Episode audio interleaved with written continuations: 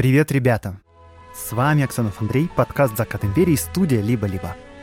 Я рассказываю поразительные истории о людях и событиях начала 20 века. Революция, секс, наркотики и панк-рок в Российской империи.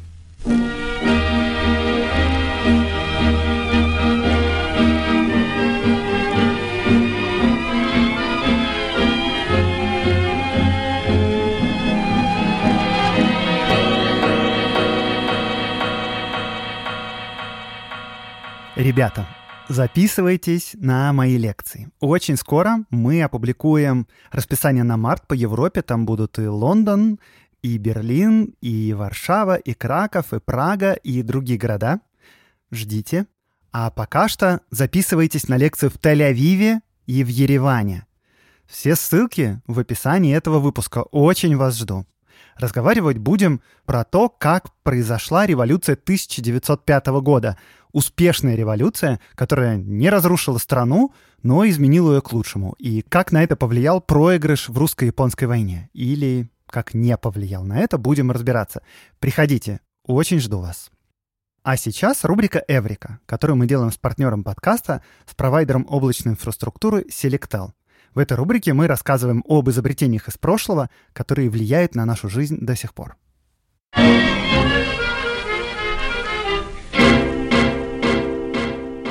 Вы, наверное, слышали про полиграф. Его еще называют детектор лжи. Ну, этот прибор, понятное дело, в мысли не проникает. Он просто измеряет разные параметры жизнедеятельности, сердцебиения, дыхания, а также электрическую проводимость кожи. И вот связь между эмоциями и электрической проводимостью кожи заметил и измерил ученый из Российской империи Иван Тарханов. И с Иваном Тархановым мы на самом деле уже знакомы. Потому что несколько выпусков назад я рассказывал о медиа-менеджере Владимире Рамме. Помните такого? И он нанял к себе редактором главным академиков в какой-то момент, а этим академиком и был Иван Тарханов а точнее его настоящая фамилия была Тархан Маурави или Тарханишвили, и он был грузином. Так вот, в конце 19 века он занимался изучением электрической активности кожи и обнаружил эффект, который назвал кожно-гальваническим. То есть он смог зарегистрировать слабые электрические токи на поверхности кожи. Больше того, он убедительно показал связь этой электрической активности с потоотделением. Ну а люди, как известно, потеют, когда, например, нервничают. И вот Иван Тарханишвили разработал метод, с помощью которого эту активность можно было измерить. И этот метод используется до сих пор. И так и называется метод Тарханова. Но, по правде говоря, сейчас чаще пользуются другим методом, методом Ферре, но да, оба этих метода используют в полиграфах. Правду говоря, однозначно связать потоотделение с тем, говорит человек правду или ложь, нельзя. Во многих странах такие методы не рассматриваются, например, в суде как доказательство. Но вообще, конечно, удивительно, как от экспериментов с электрической проводимостью кожи можно дойти до детектора лжи. Такой как бы пивот. Но, правда, примеров, когда люди сначала делали что-то одно, а в результате получалось что-то другое, множество. Ну вот YouTube, да, знаменитый пример. Начинался он вообще как сервис знакомств. Важно в любом деле чувствовать, куда дует ветер и как люди могут использовать результаты вашего труда. И не удивляться, если что-то идет не так, как вы планировали. И вот с партнером подкаста, с провайдером облаков и IT-инфраструктуры Selectel, вы можете быть уверены, что любые изменения пройдут легко и гладко, даже если вам нужны серьезные перемены в архитектуре проекта или масштабирование в большую или меньшую сторону. На мощностях Selectel масштабироваться легко. Например, вы можете поменять конфигурацию облачного сервера в пару кликов или развернуть новые серверы и получить более мощную инфраструктуру. И все это буквально за несколько минут. Узнать подробности об услугах друга и партнера подкаста компании Selectel можно по ссылке в описании выпуска. А еще подписывайтесь на телеграм-канал Selectel. Там помимо новостей IT много полезных и доступных материалов. Например, подборки библиотек и инструментов для разработчиков, карточки с описаниями разных подходов к разработке продуктов и многое другое. Все ссылки в описании выпуска.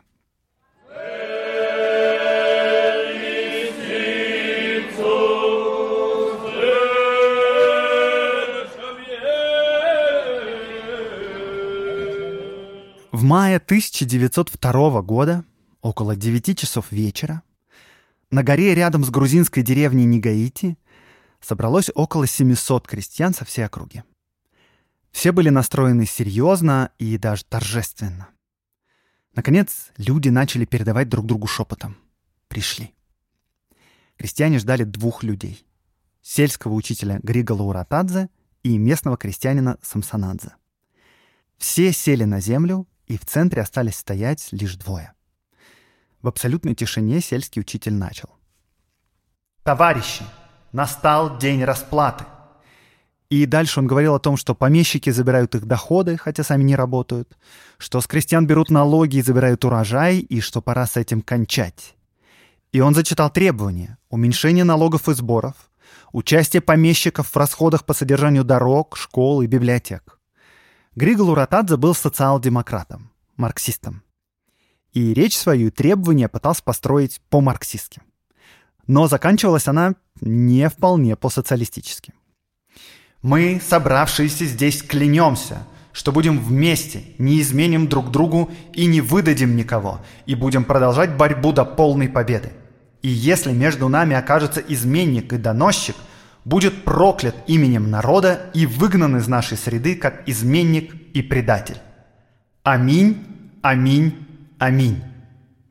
На этих словах все крестьяне встали с поднятыми вверх тремя пальцами и повторили – да будет проклят предатель.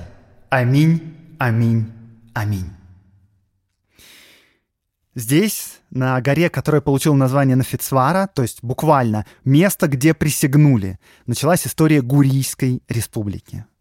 Эта республика контролировала территорию почти всего региона, управлялась в полном согласии и эффективно. Тут были свои суды свой президент. Республика вызывала ожесточенные споры среди марксистов, потому что с точки зрения марксистской теории тут происходит черт знает что. А центральная власть в империи не очень понимала, как справиться вот с такой как бы федерализацией. Крестьяне показывали лояльность России и царю, но управлять краем хотели сами, причем было видно, что им удается решать местные вопросы быстрее и беспристрастнее, чем царская администрация.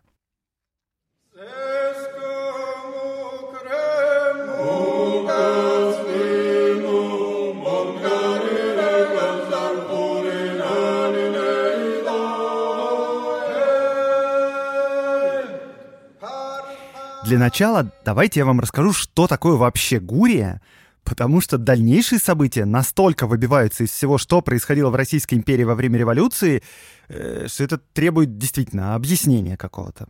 Итак, Гурия располагается на западе Грузии у Черного моря, севернее Аджарии.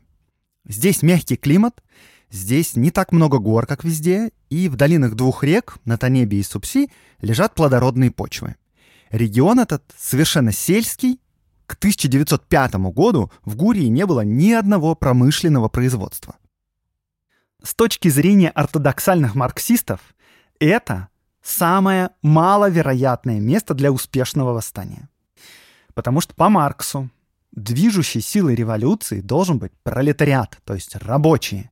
Крестьяне — это отсталый класс, и даже больше того, крестьяне по своей природе собственники, то есть они те же самые буржуи, просто у них мало собственности. Революции начинаются с того, что порабощенный класс осознает свои, так сказать, оковы и начинает бороться. Ведущий класс в борьбе — это пролетариат. А вот крестьяне — нет, это несознательный элемент.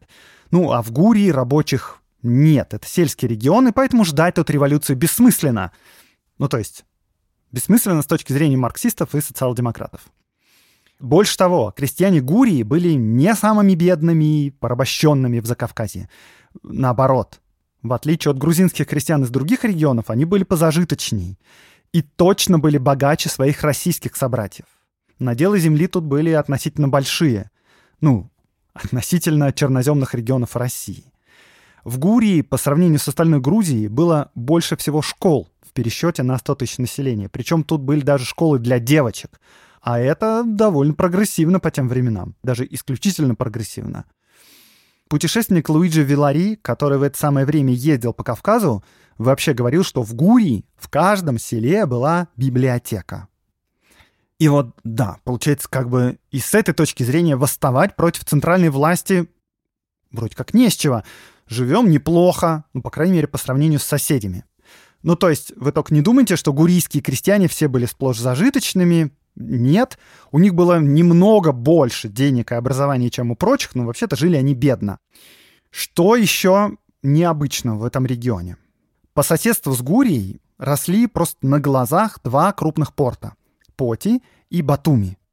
Батуми вообще стал вторым по численности городом Грузии, он стремительно рос. В конце XIX века железная дорога связала все Закавказье, и в черноморские порты поехала бакинская нефть и керосин, поехал и меретинский марганец, а еще поехал, например, гурийский шелк, который действительно тоже тогда выращивали, и кукуруза, конечно, ну и много чего еще. В портах требовались рабочие. А от Азургети, то есть от столицы Гурии, можно было легко добраться на поезде до Батуми.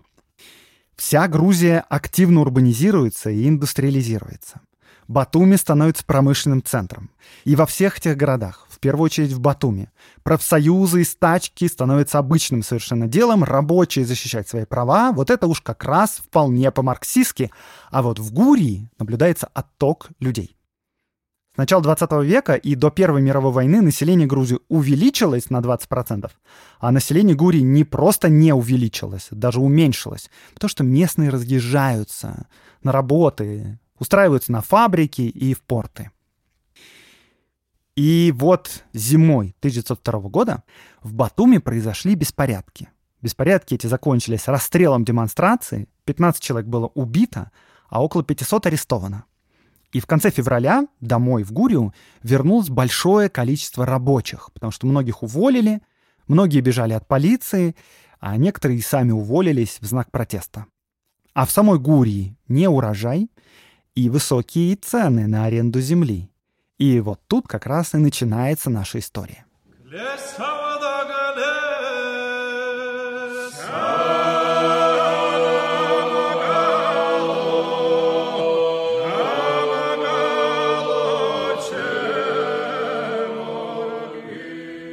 Сельское общество Нигаити объединяло около семи деревень. Люди здесь работали на полях князя Мачутадзе, одного из самых крупных землевладельцев. Кроме того, через село проходила железная дорога, так что отсюда уезжало на работу в Батуми много народу. И теперь они вернулись.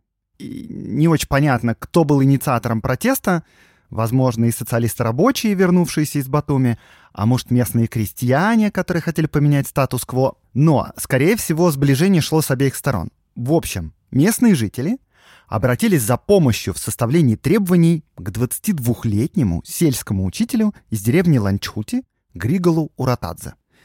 И вас, возможно, это немного удивляет. Ну, то есть, как это? Взрослые, такие степенные мужчины, грузинские крестьяне, решили позвать молодого, по сути, парня, так сказать, возглавить протест. Ну, это потому что Григол Уратадзе эта фигура совсем не случайная. Во-первых, он местный, он из села Ацана. Во-вторых, он отучился в Петербурге. Ну, он там отучился всего лишь год в психоневрологическом институте, но для крестьян это показатель большого успеха. Типа, наш парень учился в столице. Ну, таких людей в целом вообще немного.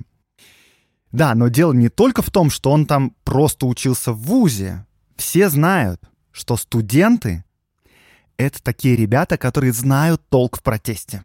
И кого просить о помощи, как не бывшего студента. Кроме того, хоть Уратадзе проучился всего лишь один год, но этот год был, возможно, самым важным в истории российского студенчества. Это был год массовых студенческих протестов — Некоторые историки даже отсчитывают начало долгой русской революции именно вот с этого, с 1899 года. И у меня был даже отдельный выпуск про эти события. Он назывался «С чего начинаются революции?». И еще, ко всему прочему, Уратадзе не просто бывший студент и сельский учитель, он еще марксист. Он социал-демократ, он член партии РСДРП. И он руководит сельским кружком, где читают всякие книжки интересные. Он еще дружит с Ноем Жордания. Ну а Ной Жордания — это вообще голова. Ной Жордания — редактор левой газеты «Квали». Это переводится как «борозда». И, кстати говоря, Ной Жордания тоже местный. Он родом как раз из той деревни, где в школе работает Уратадзе.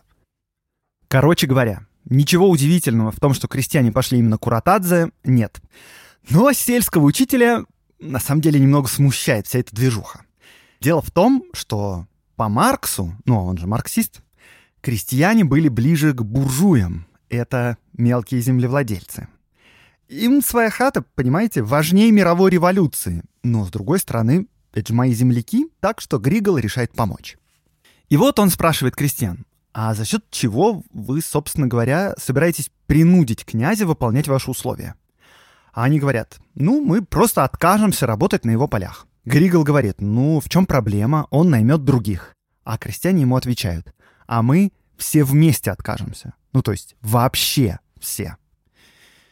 Ну, это, в принципе, могло сработать. Земли князя были заложены в банке. Ему необходимо было каждый год вносить проценты по залогу. Если лишить его доходов, то он может тупо потерять землю. И, кстати говоря, крестьяне потом ее смогут раскупить. И вот, честно говоря, это тоже как-то не по-марксистски. Социал-демократическая душа Григола в смятении, потому что как бы земля-то вообще должна быть общей, а тут крестьяне как бы просто хотят увеличения своих наделов. Но все же Уратадзе решает помочь крестьянам и аккуратно составляет требования. Э, такие, чтобы у центральной власти не было никакой возможности привлечь крестьян по каким-нибудь статьям уголовным или административным. И требования, в общем, такие. Уменьшить больше, чем в два раза нормы на урожай, которые надо было отдавать князю, потому что крестьяне за аренду платили не деньгами, а частью урожая. И еще там было в требованиях упразднение и более справедливое распределение разных сборов, которые платят крестьяне. И это все требования в целом законные. Крестьяне с мнением учителя вот с этими требованиями согласились, но еще они потребовали от него провести целую церемонию, на которой они все бы поклялись в верности – и это тоже, ну, как-то совсем не по-марксистски. Ну, блин, что это за обряды и священные клятвы? Ну, come on. Но крестьяне настояли на своем, и церемония завершилась троекратным аминь. И после собрания на горе Нафицвара в регионе началась эпидемия подобных собраний. Крестьяне разных сел копировали требования, совместно клялись, и иногда звали для этого Уратадзе, а иногда сами по себе, больше того, к смущению учителя-марксиста по селам пошел слух, что составлял эти требования и проводил первую клятву в селении Гаити некий священник в рясе. Так что, когда до столицы губернии, то есть до Кутаиси, дошли сведения о происходящем, в регион направили полицию, и полиция искала загадочного священника, возмутителя спокойствия. Никакого священника, естественно, не нашли. Больше того, все крестьяне как один говорили, что вообще никаких собраний, клятв не было. А на полях мы перестали работать просто, ну, потому что расхотелось.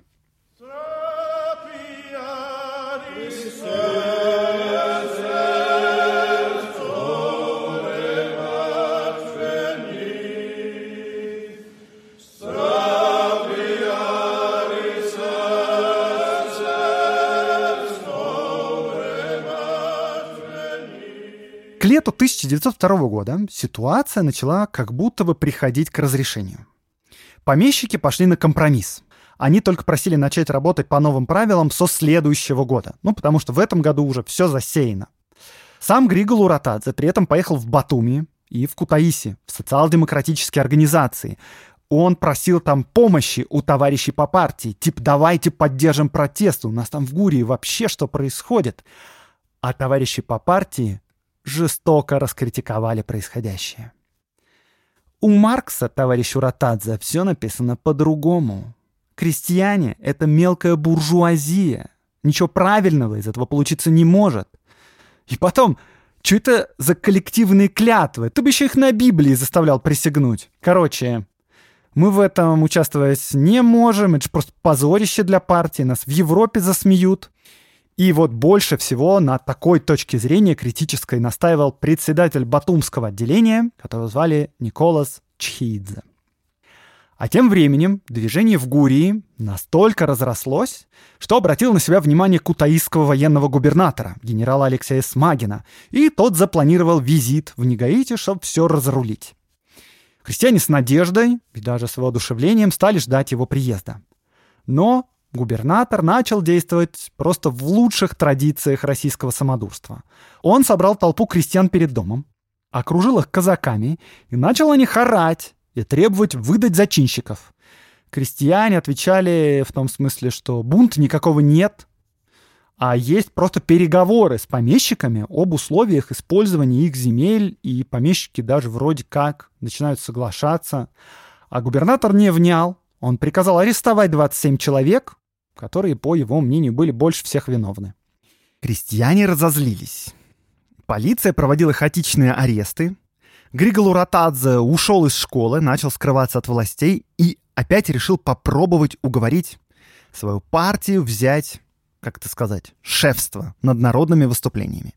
И теперь он едет в Батуми вместе с представителями сел и деревень уже. Заседание в Батуми шло всю ночь до утра. Николас Чхидзе все-таки решил, что надо помочь народу, но прямое руководство над движением партии взять не может, потому что Маркс такое не описывал. А значит, это все не настоящая революция, а так, как бы баловство. Ну, с другой стороны, масштабы происходящего были уже такими, что оставаться в стороне просто было завидно. Короче, к утру, наконец, все договорились. Чтобы Марксу не было обидно, для руководства движением был образован специальный комитет сельских рабочих, потому что, ну типа, без пролетариата в деле революции никуда. И если уж у вас там крестьянское восстание, то давайте вспомним, что многие из этих крестьян это бывшие батумские, не только батумские рабочие. Так что назовем их вот так – сельские рабочие. Ну а Григол Уратадзе вообще говорил, что крестьяне — это те же рабочие и есть, только они работают как бы на земле.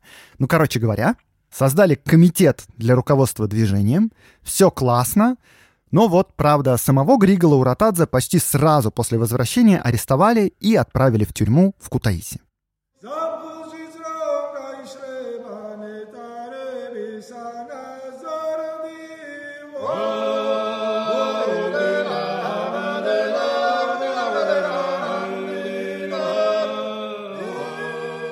А без Григола Уратадзе движение не только не заглохло, но, наоборот, начало разрастаться и разрастаться. Через год после первой клятвы, к весне 1903 года, половина всех деревень Гурии вошла в это движение. А к началу 1904 года почти все деревни. После тупейших попыток властей поставить крестьян под контроль, те превратили свой протест в нечто совершенно удивительное. Уратанза в своей камере просто представить себе не мог, что происходило на его родине. Сначала крестьяне Гурии объявили полный бойкот местным государственным учреждениям и всем вообще официальным указаниям. Ну, это на самом деле звучит громко, но это было не очень сложно, потому что обычно жизнь сельских жителей регулировалась очень слабо тогда. Можно было, в принципе, прожить всю жизнь, никогда не сталкиваясь ни с одним чиновником и полицейским и не имея паспорта. Нет проблем. Но к 1904 году все это зашло уже очень далеко. Крестьянам так понравилось собираться всем вместе и вместе решать, как им жить, что на своей территории из вот этих вот собраний с клятвами они создали регулярно встречающиеся органы самоуправления. А также они сделали свои суды, свои школы и вообще все свое, включая собственные вооруженные силы. Они там разве что денег не печатали. Это была реальная республика. И причем крестьяне устроили это все, стараясь соответствовать законам империи. Такая вот подлость с их стороны. Во время реформы 1861 года, когда освободили крестьян, было узаконено, что высшей властью на селе является сельский сход – ну и гурийцы такие, пожалуйста, мы собрались на сход и решили то-то и то-то, мы высшая власть. В общем, в селах были организованы специальные комиссии, которые устанавливали размеры налогов на ремонт дорог и мостов. Они собирали деньги на зарплату сельским учителям и так далее. И эти же комиссии распределяли права на выпас скота на общественных землях. Во многих деревнях жители начали собираться на своих сходах буквально каждое воскресенье и решали там вообще любые вопросы, включая судебные. И вот насчет судов писал итальянский путешественник Вилари, я его уже упоминал раньше. Когда совершалось преступление, вся община помогала осудить виновного. Масштабы разбоя и воровства значительно уменьшились. Народный суд опирался просто на мораль жителей. Например, мужчин, обвинявшихся в супружеской измене, привлекали к суду и наказывали. Самым частым наказанием был бойкот.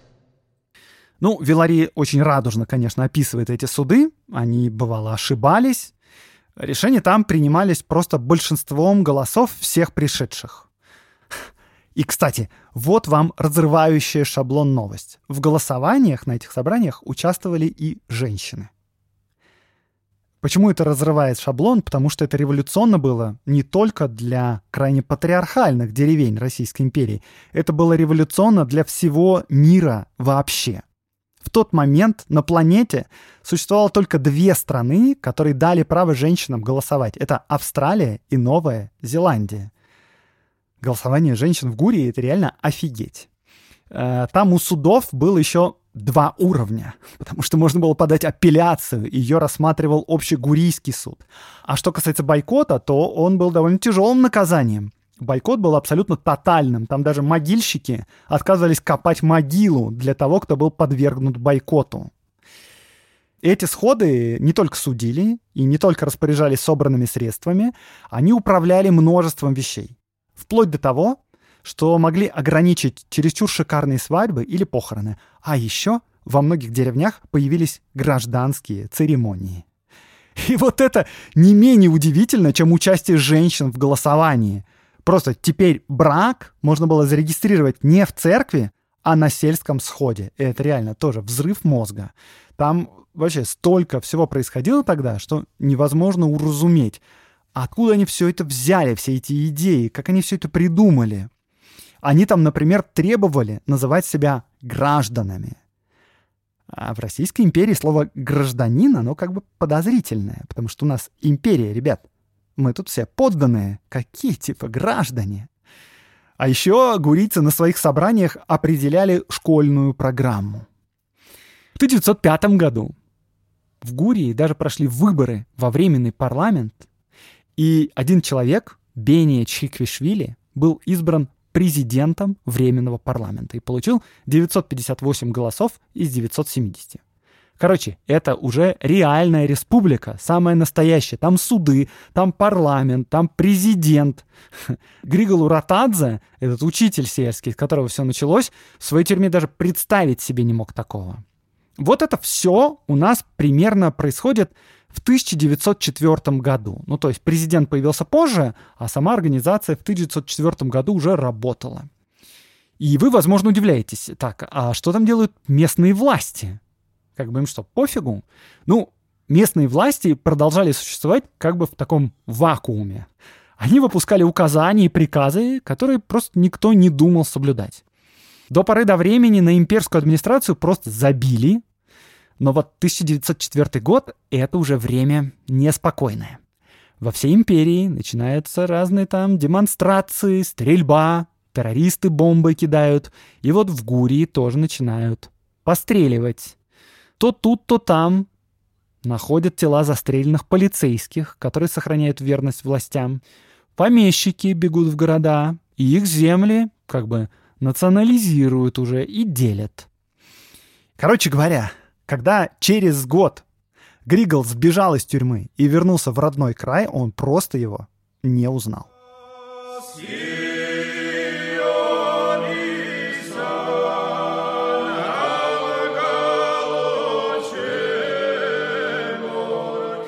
К концу 1904 года в Гурии начала образовываться собственная армия – Красные сотни. В январе 1905 года Петербурге расстреляли демонстрацию Гапона, и вся страна погрузилась в кровавый хаос. А Гурия у нас как бы в авангарде революционного движения вообще. Тут царская администрация не то что ничего не решает, они уж сюда заезжать даже боятся.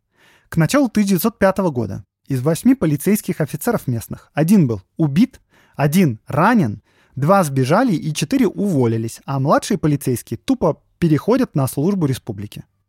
То есть просто в Гурии больше нет ментов. Весь регион находится под твердым контролем Комитета сельских рабочих. И республика начала образовывать свою армию. В ноябре 1905 года газета «Новая жизнь» писала Гурийское крестьянство перешло к практическому осуществлению народной милиции. В настоящий момент оно, в случае надобности, может выставить от 15 тысяч до 25 тысяч хорошо вооруженного войска. Ну, эта газета на самом деле выдавала желаемое за действительное, потому что это была революционная большевистская газета, но и правительственные отчеты тоже били тревогу. Говорили, что в каждом селе уже там свой склад с бомбами есть. Из всего этого кое-что не подлежит сомнению, потому что почти в каждом доме в Гурии было ружье. Во-первых, местные всегда охотились. Во-вторых, Аджария вошла в состав Российской империи недавно, лет 30 назад. И получается, Гурия раньше непосредственно граничила с Турцией. И гурийцы были не дураки пострелять в мусульман. Ну, собственно говоря, точно так же, как и мусульмане были не прочь поразбойничать в Гурии. В общем-то, и гурийцы были не прочь поразбойничать. И за весь 19 век тут было три крупных восстания, которые подавлялись войсками. Короче говоря, оружие в Гурии просто завались. А финансировались эти красные отряды из сборов, которые накладывали сельские сходы. Короче, демократия работает.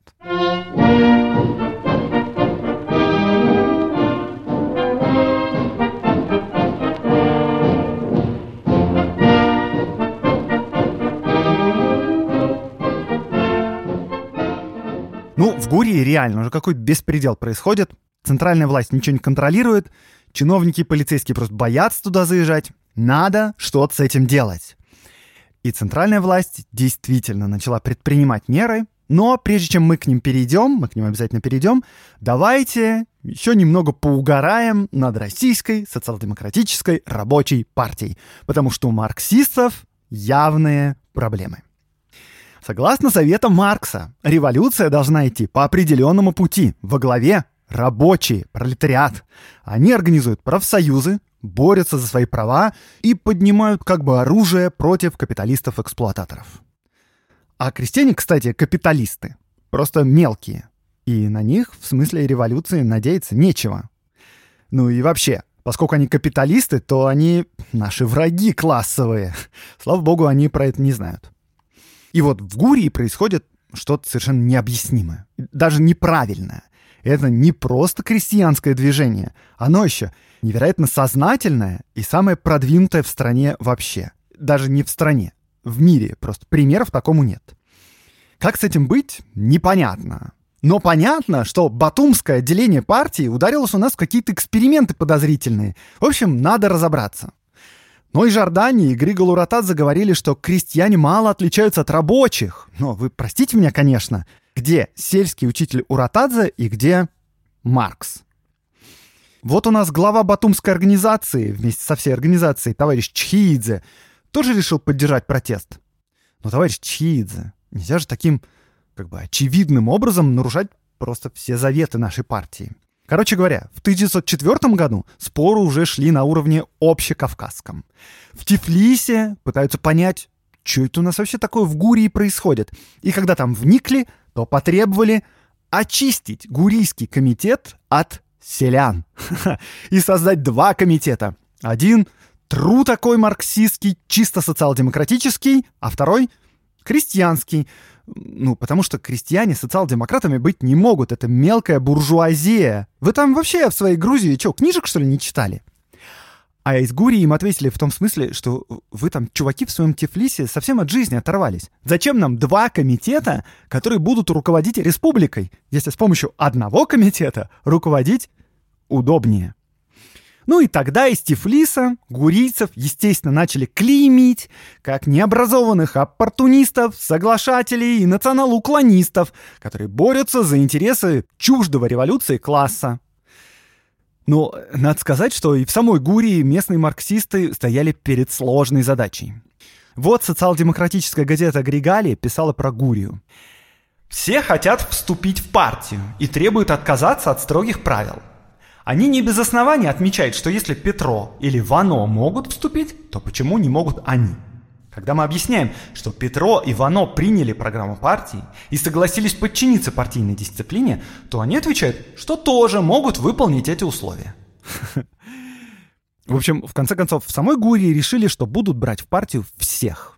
Ну и повышать как бы сознательность новоиспеченных членов просто в процессе. Но не тут-то было, потому что вся эта история дошла, наконец, до самого верху, до Центрального комитета партии и до общепартийного съезда. В 1906 году в Стокгольме на объединительном съезде партии РСДРП там большевики и меньшевики решили, наконец, прийти к компромиссу, подружиться, наконец, друг с другом. У большевиков и меньшевиков, как вы понимаете, очень большие терки. И вот именно тогда в Стокгольме они решили, наконец, урегулировать все вопросики и прийти к соглашению. А один из вопросов касается членства в партии. И вот меньшевики были за более массовую партию, а Ленин за маленькую, но суперпрофессиональную. И ради дружбы меньшевики согласились с Лениным. Ну и тем более Ленин как бы выступает вполне по-марксистски, очень канонично. Короче говоря, решили делать профессиональную партию из подкованных членов. И это решение ударило в первую очередь по Гурийской республике. Ну, потому что, конечно, Грузия это очень интересно, но на самом деле не так интересно, как мир внутри партии. И таким образом, по результатам съезда в Гурию отправили послание. Типа, вы там переставайте вообще принимать всех подряд и даже больше того, выгоняете из нее всех мелкобуржуазных членов, ну то есть крестьян. Естественно, гурийцы, подчиняясь партийной дисциплине, взяли под козырек, но чистили свои ряды без особого энтузиазма. Вплоть до революции 1917 года и даже после Гурийская социал-демократическая организация была самой массовой в Грузии – а количество грузин-марксистов в партии РСДРП вообще тоже было непропорционально большим. Ну, потому что события в Гурии привлекли в партию множество людей по всему Кавказу. С точки зрения репутации партии, с точки зрения ее популярности, события в Гурии очень положительно влияли на партию. Но не с точки зрения Ленина, который массовой партии не хотел, хотел партию профессиональную. И это все там у вас. Ошибка, не надо так делать. Ну, в общем, оставим марксистов разбираться в том, насколько реальная жизнь соответствует догматам из Маркса, и перейдем, наконец, к реакции официальных властей.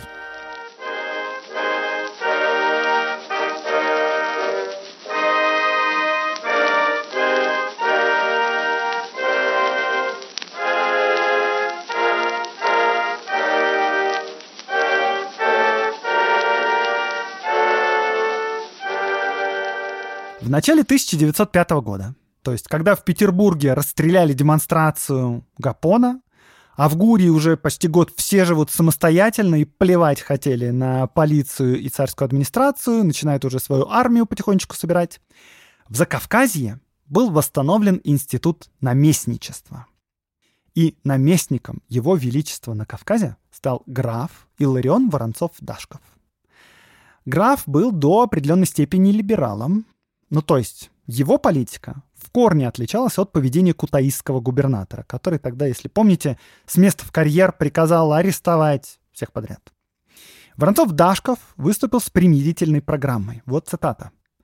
«Только немедленное устранение зависимости в земельных отношениях может создать основу для мира и спокойствия в регионах, где восстали крестьяне». Ну, неплохо для начала – и вот еще до вступления Воронцова-Дашкова в должность в Гурию был отправлен с миссией чиновник Султан Крымгирей. Султан — это имя, если что. Крымгирей на встречах с крестьянами говорил, что все их требования, если они не противоречат закону, будут немедленно удовлетворены. Довольно небывалый подход в России во время Первой революции. Да, наверное, даже вообще в российской истории. В общем, крестьяне начали собираться на сходах и выкатили Крым-Гирею список своих требований. Требований этих было много, потому что за годы свободной жизни крестьяне поднаторели в революционной теории уже. В общем, там среди требований освобождение политзаключенных, конфискация земель помещиков и церквей, введение прогрессивной налоговой шкалы, Дальше там у них среди требований отделение церкви от государства, отмена постоя для армии, бесплатное образование, свобода слова и собраний, созыв учредительного собрания. Ну, короче, вы поняли. Крым-Гирей доложил Воронцову-Дашкову, что, пожалуй, даже французская конституция показалась бы гурийским крестьянам чересчур консервативной. И при этом в требованиях крестьян не было даже следа сепаратизма. Если вам вдруг это интересно. Гурийцы очень хорошо понимали, что до Турции рукой подать. Власть мусульман им совсем не нравилась. И крестьяне прямо говорили, мы хотим сохранить власть русского царя. И среди их требований было даже обязательное обучение русскому языку в средних школах. Дайте нам, типа, учителей русского языка. Ну, в общем, в сумме это кажется все немного радикально. Но, тем не менее, Воронцов-Дашков пошел навстречу крестьянам. Он сразу по вступлении в должность освободил около 120 гурийцев из тюрем. И он вообще стал всерьез думать, как, например, инкорпорировать гурийские общественные органы в имперские. Например, ему нравились суды гурийцев. Он даже признавал, что они действуют более честно и более эффективно, чем государственные суды. На пост кутаисского губернатора вместо Дуболома Смагина назначили Владимира Старосельского, который был не то что либерален, он, скорее, сам был революционер. Его называли красным губернатором. А гурийские крестьяне говорили о нем «наш ладо». Старосельский ездит по деревням и селам, вытаскивает арестованных, приказывает полиции не жестить и вот все такое. В октябре 1905 года, когда противостояние с властью в Центральной России достигло просто пика, и царь, пойдя на уступки, дал народу свободу и конституцию, Губернатор Старосельский как раз делает тур по Гурии, и его везде встречают с большим почетом. Буквально с оркестрами. То есть, я имею в виду, что с оркестрами губернатора встречают гурийские крестьяне. Старосельский там выступает на митингах. И он даже пришел на заседание Центрального комитета вот этого, который управляет всей республикой для переговоров. И там на этом заседании он, кстати, попросил разрешения говорить по-русски, потому что не знал грузинского. И вот Старосельский на русском языке принялся объяснять гурийцам смысл царского манифеста, который только что вышел, и просил прекратить восстание. Он говорил, что революционное движение должно изменить тактику, и теперь нужно вести борьбу парламентскими методами. Причем в поддержку своего мнения он цитировал Маркса. Нет, конечно, многое в истории Гурийской республики поразительно. Я, честно говоря, даже не знаю, что меня больше удивляет. Равные права женщин на общественных собраниях, гражданские свадебные церемонии или царский губернатор, который цитирует Маркса. Ну и, в общем-то, это ни одного меня только удивляет, потому что министр внутренних дел Петр Дурново докладывал царю Николаю, что он подозревает Старосельского в сознательном потакании гурийскому восстанию. А Николай записал в дневнике. По всем полученным мною сведениям, он настоящий революционер. Между тем, в то же самое время, когда Старосельский путешествует по Гурии и выступает там на митингах, в газетах, не только в кавказских газетах, но и даже в центральных, регулярно появляются вот такие вот заметки. Саджаваха. Уничтожена железная дорога между Саджавахой и Негаити – во время разрушения пути явились солдаты и выстрелами убили из народа 18 человек, два ранили, одного арестовали. Ланчхути. Уничтожена железная дорога в двух местах. Никто не пострадал. Супса. Испортили путь. Никто не пострадал. Отнято у пяти стражников винтовки и револьверы. За этот же срок убиты пять пластунов. Пластуны — это казаки. 20 октября 1905 года произошло настоящее сражение. Там, в селе Чохатури, крестьяне напали на пристава со стражниками. Несколько человек было убито, а остальных взяли в плен. И тогда уездный начальник Лазаренко с отрядом в 120 казаков отправился разбираться. Он в Чохатуре никаких результатов не добился, возвращался назад и проходил с отрядом через ущелье на Сакирале. И там на него напали красные сотни. Бой продолжался с 9 часов вечера до 2 часов следующего дня и Лазаренко потерял 10 человек убитыми и 15 ранеными. Лазаренко писал в центр. Азургетский уезд, Азургетский уезд – это и есть Гурия. Азургетский уезд совершенно отрезан от остальной империи. Я два раза старался сообщить об этом кутаистскому губернатору, но мои гонцы в дороге были захвачены гурийцами. Вся Гурия охвачена революционным пламенем.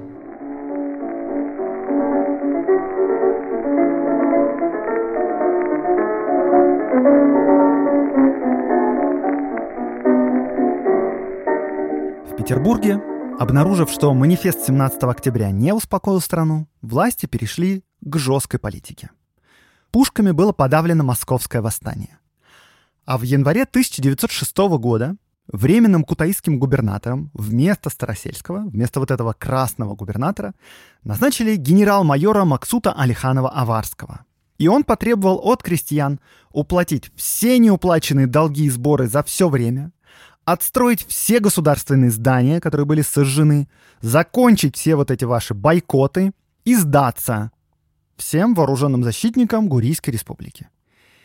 Крестьяне не согласились, и за следующие три месяца он полностью зачистил Гурию вооруженной силой. Когда через несколько лет, в 1909 году, в Думе выступал социал-демократ Гигичкори от Кутаисской губернии, он говорил, что Алиханов собрал силой около 80 тысяч рублей штрафов, он сжег около 400 домов и 400 магазинов. Все красные отряды были побеждены. Летом 1906 года Столыпин ввел военно-полевые суды, и в Гурии по приговорам этих судов казнили 73 человек. Около 5000 человек были высланы из Гурии в другие губернии империи. И на этом, собственно говоря, и закончилась история Гурийской республики. Она была побеждена огнем и мечом. Но на этом не закончилась история грузинской социал-демократии. Потому что после всех этих событий и репутация партии в Грузии, и репутация грузин партии и вообще в российской оппозиции была невероятно высока. Николас Чхиидзе, председатель Батумского комитета, тот, который спорил с Григолом Уратадзе и Ноем Жордания в самом начале о поддержке Гурии, в 1917 году был избран председателем Петроградского совета рабочих и солдатских депутатов, и он получился в результате вторым человеком в стране тогда по влиянию после премьер-министра Временного правительства. Ной Жордания, это старший товарищ Григола Уратадзе, стал вторым главой правительства в независимой Грузии, а сам Григол был первым послом независимой Грузии в Советской России, потому что большевики признали независимость Грузии. Но, правда, меньше чем через год после признания Грузии Красная Армия вторглась в нее и поставила полностью страну под контроль. Все герои нашей истории бежали за границу и больше никогда уже не вернулись на родину, все, кроме президента Гурийской республики Бени Чхиквишвили. Он был расстрелян в 1924 году сотрудниками ОГПУ.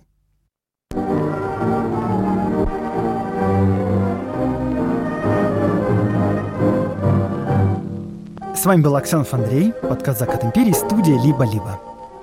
Этот выпуск мне помогали готовить. Катерина Серебренникова – редактор, Андрей Бабицкий – фактчек, Гульнара Делекторская – взаимодействие с партнерами, Семен Аксенов – работа со звуком. Записывайтесь на лекции Тбилиси, Ереван, Тель-Авив. Билеты уже в продаже. Скоро увидимся. А остальным до встречи через неделю.